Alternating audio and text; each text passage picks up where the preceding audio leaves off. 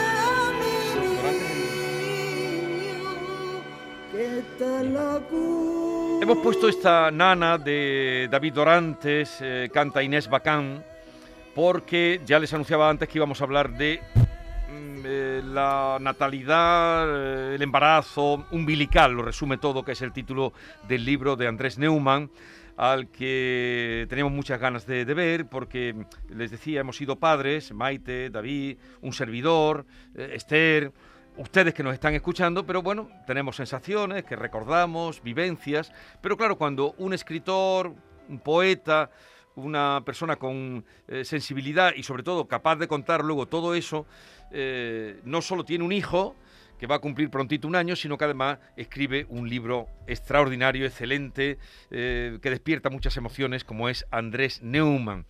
Andrés, buenos días. Muy buenos días, muchísimas gracias. Qué alegría de verte. Lo mismo digo. Hace mucho que no nos hemos visto. Mucho y tampoco. ¿Y con qué ocasión? Porque tengo recuerdos muy nítidos de nuestras conversaciones. Y de tus libros. Y me sorprende que haya pasado el tiempo. Pero un bebé es un reloj de arena, ¿eh?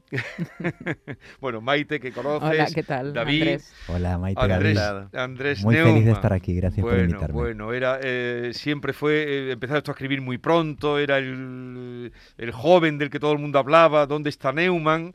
Eh, y ahora resulta que ya es papá. Es papá de Telmo, a quien dedicas este libro, umbilical, que dice, para mi hijo Telmo, que acaba de alumbrarme, para Erika, artesana de la luz, Erika también eh, poeta, pues tu, eh, pareja. Oye, mm, ¿cómo surge? Porque tú empiezas a escribir aquí desde el momento uh, de la concepción. Sí, eh, había escuchado muchas veces eh, de padres y madres cercanos que la maratónica y emocionante experiencia de los primeros compases de la vida hace que por muy indeleble que parezca, luego te vas olvidando de ciertos detalles, ¿no? Eh, es como preguntarle a alguien que está corriendo una maratón, oye, ¿qué pensabas exactamente del kilómetro 27? Pues mira, pensaba en no desmayarme o no morirme por el camino, ¿no? Entonces tenía muchas ganas de, de registrar por escrito sensaciones, como tú has dicho, emociones, pequeños detalles, como un modo primero de no olvidarlo yo, pero en segundo lugar y sobre todo de hacerle un pequeño regalo de bienvenida a mi hijo para que pudiese escuchar la historia de todo aquello que sabemos que no recordará. Es decir, que los textos fueron escritos en el momento eh, o, o, tú lo has recordado. ¿Umbilical es un recuerdo o, o, o cada texto está escrito en el momento? en el que se va narrando esta historia. Empecé a escribir umbilical con la primera ecografía que confirmó la viabilidad de esa vida, digamos. Esa ecografía que es, como se dice en el libro, una especie de pintura rupestre del futuro. Me impactó sí. mucho. Eh, había visto ecografías, pero no es lo mismo cuando esa ecografía te, te, muestra el contorno de tu propio hijo y esa especie como de, de granito de arroz que martilla. Cuando empezaron esas sensaciones eh, de, conocimiento progresivo a distancia del hijo, empecé a tomar nota, no con la idea de que fuese un libro, sino solamente una especie de cuaderno familiar. La primera intención era mucho más íntima que una publicación. Pero poco a poco vi que esa escritura se desbordaba, que no podía parar de hacerlo, así a saltos, robándole horas al sueño, con esa experiencia fragmentaria de toda maternidad y paternidad, y duró el año, el primer año de Telmo. La idea era contar los primeros compases antes y después del nacimiento, preguntándonos por algo que la tradición literaria eh, no ha atendido demasiado, que es cuál es el vínculo posible de, en este caso de un hombre, de un padre, con un bebé justo antes y después de que nazca. Mm. Yo era de los hombres que decía, a mí me gustan los niños, pero a partir de cierta edad, ¿no? Que es una idea que a los hombres nos enseñan a tener, ¿no? Y me ha sorprendido y conmovido el vínculo tan, tan intenso y tan completo que se puede tener con un ser preverbal y esto para un escritor es un, todo un hallazgo y, un, y, una, y una experiencia que te hace replantearte muchas cosas, que es cómo, cómo contar con palabras un amor que carece de ellas. Y al mismo tiempo esta pregunta es la pregunta de toda la vida de la poesía, que es eh, ponerle música a algo que va más allá de las palabras, pero al mismo tiempo las necesita desesperadamente. El libro eh, está publicado en Alfaguara, Alfaguara por cierto, eh, tiene 100, eh, es prosa poética, o sea que esto está muy, muy trabajado, así no debió salir, ¿no? Pues está muy depurado. Sí, por supuesto. ahí está el escritor. Bueno, tiene 100 entradas y luego un, monólogo mínimo. Como son cortitos eso, esas entradas, cada uno va a ir eligiendo, el propio Andrés, y yo empiezo con la primera, que es donde tú decías, donde empieza todo. No me atrevo a invocarte antes de tiempo por si desapareces. O la superstición trabaja en el sentido inverso y nombrarte te confirma. Pendes de un hilo, pero no eres frágil, porque aún desconoces tu fragilidad. Eres más bien la nuestra. Voy naciendo al decirte.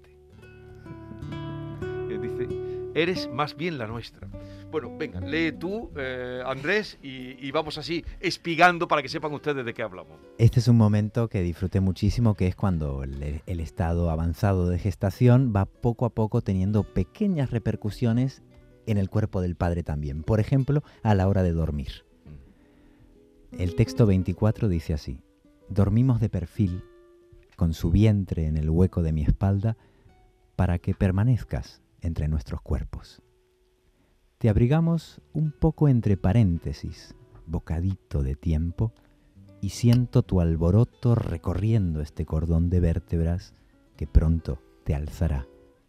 Así se me acumula el futuro en la espalda. Me acumula el futuro en la espalda. Claro, estos dos fragmentos que habéis leído son de la primera parte que se llama El imaginado. Después, cuando el niño nace, es el aparecido, que es la parte que yo he seleccionado.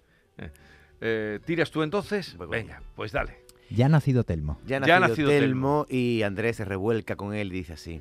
Nos tumbamos a lamernos los dedos, los hombros y las horas. Jugamos a probarnos y pasamos a una especie chupóptera. Intercambiamos babas ancestrales. Hablamos una lengua que succiona. Tu piel sabe a limón sin estrenar.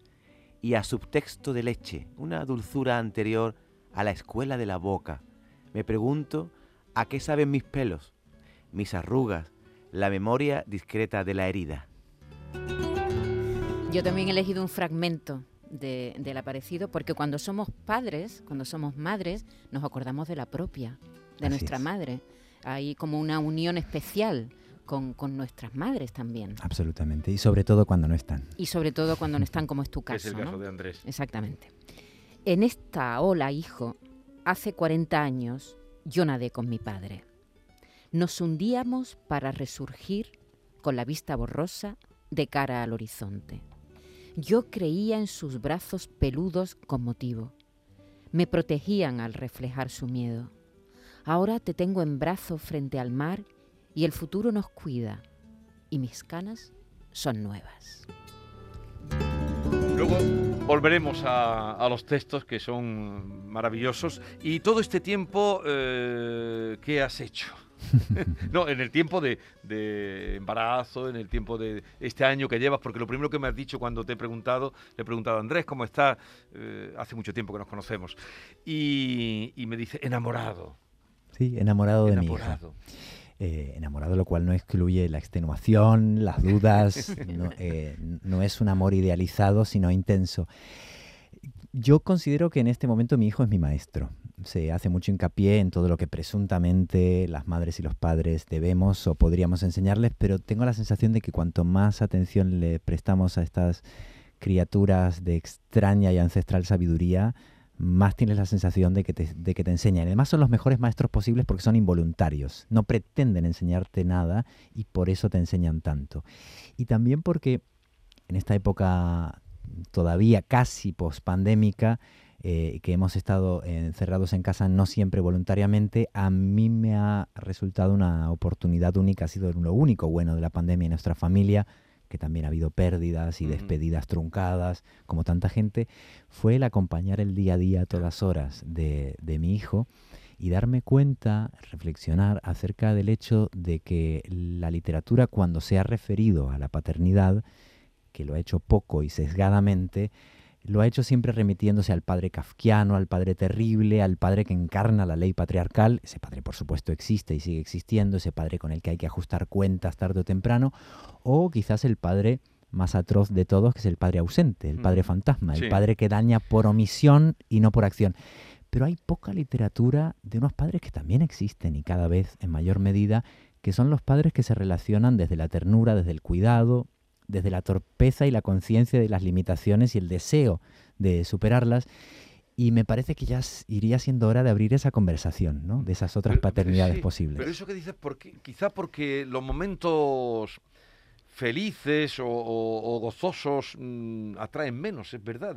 Eh, a mí me están viniendo títulos a la cabeza de eh, escritores que han escrito sobre los padres ausentes, sobre todo, mm, eh, o sobre tragedias, pero no del de el, goce, que también ahí aparecen los miedos que se tienen, las incertidumbres. Sin duda, no hay ningún pero el momento, en el libro. El momento de, nacer un niño, los primeros meses y, el periodo ese en el que todavía no se le ha visto. No, y, yo creo que eso es muy original también, porque habitualmente siempre se habla de la relación que establece una madre embarazada, ¿no? Con su, con su bebé. Y que es verdad que el vínculo, al bueno, y hay que decir que no todas las madres. Es decir, que ah, muchas veces muchas madres tardan en, en, en, crear el vínculo. Hay toda clase de maternidades y paternidades. No se puede de eso decir se trata. una sola maternidad, una sola paternidad. Ese es parte del problema, eh, eh, creer que debemos sentirnos de una manera determinada. de una manera determinada. Y si tú no te sientes así, te sientes mal y dices, no estoy cumpliendo, no estoy siendo la madre ideal, ¿no? La madre...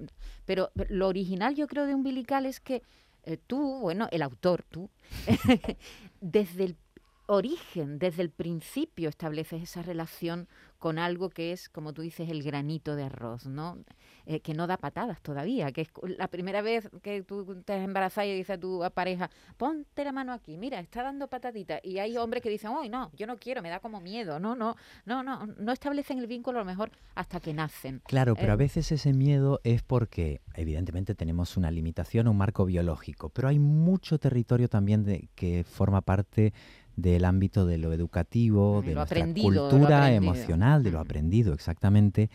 Y es, y es por eso que a veces eh, no nos vinculamos todo lo que podríamos, porque nos enseñan a veces a autoexcluirnos de ese proceso. Pero como tú muy bien has dicho, em, toda, esta, toda esta época como de repaso literario de las llamadas autoirónicamente malas madres, que forma parte, aunque parezca que no, del mismo impulso de este libro, que se trata de no cumplir el rol que se te ha impuesto, de no sentir las cosas como el mandato mm. social te lo exige, en el caso de las madres es desidealizando la experiencia y mostrando toda la parte oscura y hasta gótica que también puede tener mm. la experiencia de la maternidad en comparación con esta cosa como santificada y totalmente opresiva, y, y del otro lado, complementariamente en paralelo, hay eh, espacios de, gozo y de vinculación, primero imaginaria y luego en el cuerpo a cuerpo, de la paternidad con el bebé, que no tienen un imaginario, que no tienen unos referentes literarios. El otro día le estaba contando un amigo que cuando me tocó cortarle las uñas al bebé, mm. esas uñas que parece que están hechas de aire, ¿no? que se te va a deshilachar la mano del bebé. Eh, y mientras lo estaba haciendo, que es una cosa pedestre que han hecho y están haciendo en este momento que estamos hablando miles de padres Sí. en todo el mundo eh, y cada vez más padres, mm, me entristeció pensar que no tenía una sola página o una sola escena de ninguna película a la que remitirme. Es decir, eso que estábamos haciendo en la realidad no tenía un correlato en la ficción o en el arte que nos rodea, ¿no? Entonces, en realidad tenemos tres límites. Uno es el biológico, otro es el cultural y el tercero es el narrativo. Y ahí es donde quiere entrar umbilical. Tú sabes que aquí hay zonas en Andalucía donde se elige muy bien la primera persona que le corta las uñas al niño. ¿Eso lo sabes? No lo sabía, pero en este Y- caso fui yo en casa, Y- fíjate. Y sobre Pues, todo lo hacía gente los que- artistas, los artistas. los lo- artistas. lo- los que cantaban bien, por ejemplo. eh, Sí, por pero ejemplo. Yo tengo cerca. Hay algo de guitarreo en esa tradición. Algo de Exacta- guitarreo. Sí, ahí. decía, bueno, yo voy a, a, me- una, una buena cantante que venga a cortarle la uña a mi hijo por primera vez, Qué o un maravilla. bailaor, o un guitarrista. sí, Alguien sí, con Los algunos flamencos lo hacen. El Lo fue- concepto musical de la, orfe- de la orfebrería de los dedos, me lo, encanta. Lo que no lo sabía. garantiza Sí, sí. nada, ¿eh? Te lo digo. Bueno, esto demuestra, esto demuestra que mi bebé es andaluz. Andrés, a mí me ha emocionado, me ha emocionado leer Umbilical, me ha recordado detalles de mi paternidad que casi había olvidado. Y estoy de acuerdo cuando Mm. que estás tocado de gracia, como decía Roberto Bolaño de ti, sí que es tocado de, por la gracia, pero quería hablar más que del contenido ahora de la forma, porque cada idea pide inventar una forma y esa frase es tuya. Y claro, escribes en este formato de microprosa, ha dicho Jesús, prosa poética, yo diría microprosa poética, casi so- parece que tiene el tamaño de un tuit algunos de tus mm, pequeños textos. ¿Por qué eh, decides este, este formato para hablar de tu bebé? Podría haber elegido otro. Sí, totalmente. Te agradezco mucho la observación y tienes mucha razón. Se me ocurren varias cosas. Por un lado, pienso que para escribir la guerra y paz de la paternidad, es decir, soltarse un ensayo o un libro de 500 páginas de largos desarrollos, hace falta una sola cosa, que es no ocuparte de tu hijo. Entonces, me interesaba mucho que la forma y la cadencia y el ritmo de brevedad, de síntesis, de intensidades del libro tuviese algún tipo de armonía o de congruencia con, con el propio día a día de la crianza. ¿no? Pero además me interesa mucho la confusión de la palabra género, que no en todas las lenguas, pero sí en la que estamos hablando, vale lo mismo para hablar de las posibilidades de la identidad que para hablar de los géneros literarios. ¿no? Entonces me parecía que si es un libro que participa de algún modo en el cuestionamiento de nuestros roles aprendidos, también fuese un libro que no renunciase a priori a las posibilidades de la poesía o de la narrativa breve o de la novela, que no quisiese tener una aproximación, digamos, desde la ortodoxia. Y se podría decir que este libro, de algún modo, es una pequeña novela, una novelita a escala bebé, que cuenta la historia de una madre, un hijo y un padre en orden cronológico, pero lo hace con capítulos, con cierta autonomía, como hemos visto ahora en el programa, que se pueden leer de forma exenta, como si fuesen microrelatos eh, viralizables, como tú decías, con una escritura que he tratado de que tuviese algún tipo de temblor poético y que sin embargo termina poniendo sobre la mesa cuestiones que son más bien propias del ensayo, del ensayo sobre nuevas formas de paternidad o formas de paternidad que siempre existieron pero no tenían un cauce comunicativo. Estuve el, el otro día con un compañero vuestro de la radio que se está por jubilar y me decía, yo me acuerdo que salía siempre del trabajo corriendo para llegar a tiempo a bañar a mi hija, que Sí. ahora tiene Ujú. 30 años, me decía, ¿no? Y yo le preguntaba, ¿y, y tú esto lo hablabas con tus compañeros de trabajo, con tus amigos hombres en el bar? Y me decía, no. Entonces, la cuestión era, que supongo que hablarían de fútbol, que por cierto a mí me encanta el fútbol, ¿eh? nada en contra. Pero digo, eh, eh, había una especie de silencio, era una, una actividad clandestina la ternura paterna. ¿no? Entonces también está muy bien poder abrir esa conversación y eso yo creo que pertenece sobre todo al reino de la, de la poesía Ahora, te narrada. voy a decir una cosa, Andrés, perdón, Jesús. Eh, cuando tú tienes más de uno, al primero se le hacen millones de fotos. Al segundo, la mitad. Y yo creo que al tercero se le hace una o ninguna foto. No tanto, no. Bueno, tanto no, pero estoy Supongo, exagerando. ¿eh? Porque yo no. Esto- yo- tú solo tienes uno. Solo tengo uno. ¿Me estás haciendo una profecía? Sí. Te estoy diciendo que si hay otro, que eso nunca se sabe, le va a tener que volver a escribir otro libro porque se va a poner celoso. Claro, si no. Tiene toda la razón. Sí. Oye, eh, ya que estamos hablando, abre el libro, eh, Andrés, y elige otro capítulo para que nuestros oyentes sepan de qué hablamos. Por cierto, que la portada está muy eh, bien elegida. Ay, qué ¿eh? bonita, sí. La, por- la portada del libro está muy bien. Ayer estuve aquí donde tú estás sentado hoy, donde tú estás sentado hoy, estuvo ayer Alberto Mangel. Ah, bueno. le tengo mucha admiración y poca gente ha dicho tantas cosas maravillosas sobre el placer de leer. Y él habló de la importancia de la portada, ¿te acuerdas? Sí, sí, sí. Sí, Y que y- compraba libros por, por la portada. Por la portada. Y que a los que no le gustaba le arrancaba la portada, a lo mejor le gustaba el libro y quitaba la portada. Bueno, mi hijo también arranca portadas, Sí, pero por otras razones un poco más impulsivas. Mira, la portada es sensacional, es de un artista y poeta peruano que murió hace un tiempo, Eyelson, que trabajaba con los nudos, con los quipús incaicos precolombinos, que era su manera de contar historias, era anudar eh, eh, sogas, cuerdas, Sí. igual que las vidas quedan anudadas con la crianza. Pero al mismo tiempo el resultado es como muy visceral, muy de cordón umbilical, ¿no? Claro. Y con esta especie de fuerza del, del sol, esta esfera El amarilla. amarillo, Sí. muy bonita. Sabes que la portada la eligió mi hijo. Le imprimí las varias posibilidades, incluyendo ver, la que recomendaba la editorial. Sí. Y mi hijo, que por entonces no tenía ni un año, despreció olímpicamente varias de las portadas, incluyendo la que querían los diseñadores, y esgrimió con entusiasmo esta. Y entonces, bueno, mi mujer y yo nos miramos y dijimos, pues se ha acabado la discusión. Pero es que también eh, esta, esta soga que enlaza la vida, que tú dices, esta cuerda, pero también tiene una connotación de golosina. ¿Eh? De los colores, de, Absolutamente. de, de pirulí, de pirulí. Una especie de piruleta visceral. Por eso se fue para ella. Pues mira, me has dado la idea de qué texto leer. He cambiado de opinión, porque has dicho la palabra golosina, entonces no puedo resistir leer un texto que salió a partir de un momento muy divertido que fue cuando mi hijo Telmo descubrió los frutos rojos. Sí, Y se le llenó entonces la cara, parecía una escena como vampírica, ¿no? De antropofagia. sí. Y entonces hicimos la instantánea verbal de ese momento, que es el texto 94. Sediento de la sangre del verano, se te llena el aliento de moras muy maduras. Me miras fijamente con los labios heridos por tu glotonería, las mejillas con huellas de tu crimen frutal. Sueltas un alarido de euforia y acidez. Roja tu risotada, rojo el día. Mi hijo es un vampiro de ida y vuelta. La energía que absorbe es la misma que irradia. ¿Y el nombre de Telmo? ¿Por qué? Me encanta que me hagas esa pregunta porque fue una decisión muy minuciosa. Imagínate, su madre es poeta, yo trato de serlo también. Entonces pensábamos en términos de acentos, de heptasílabos, de cómo queda con el apellido. Nos comimos demasiado la cabeza, como todo familia primeriza. Se llama Telmo, entre otras cosas, porque yo me crié en el barrio de San Telmo, que es un barrio en este momento muy turístico de Buenos Aires. Cuando yo era niño no, no era tan turístico. Eh, entonces me gustaba la idea de construirle un puente que uniese mis dos sures, ¿no? Eh, Andalucía y el sur del mundo. Por si algún día quiere pasear por el barrio que le da nombre y conocer la otra orilla de su familia.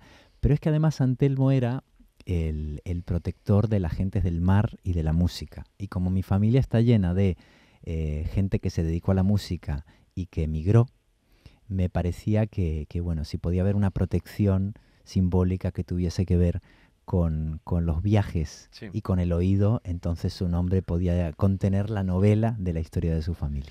Bueno, ¿cuándo lo vas a llevar a las Alpujarras? ¿Sigues yendo a las Alpujarras o ya no? Sigo yendo a las ¿A Alpujarras y retirarte estoy... allí a meditar? Eso lo hice un tiempo y es una tierra a la que le tengo mucho cariño y que además tiene su historia literaria, como sabéis. No hemos tenido ocasión todavía, Estaba muy pequeñito. pero creo que le queda muy poco para descubrir esas montañas.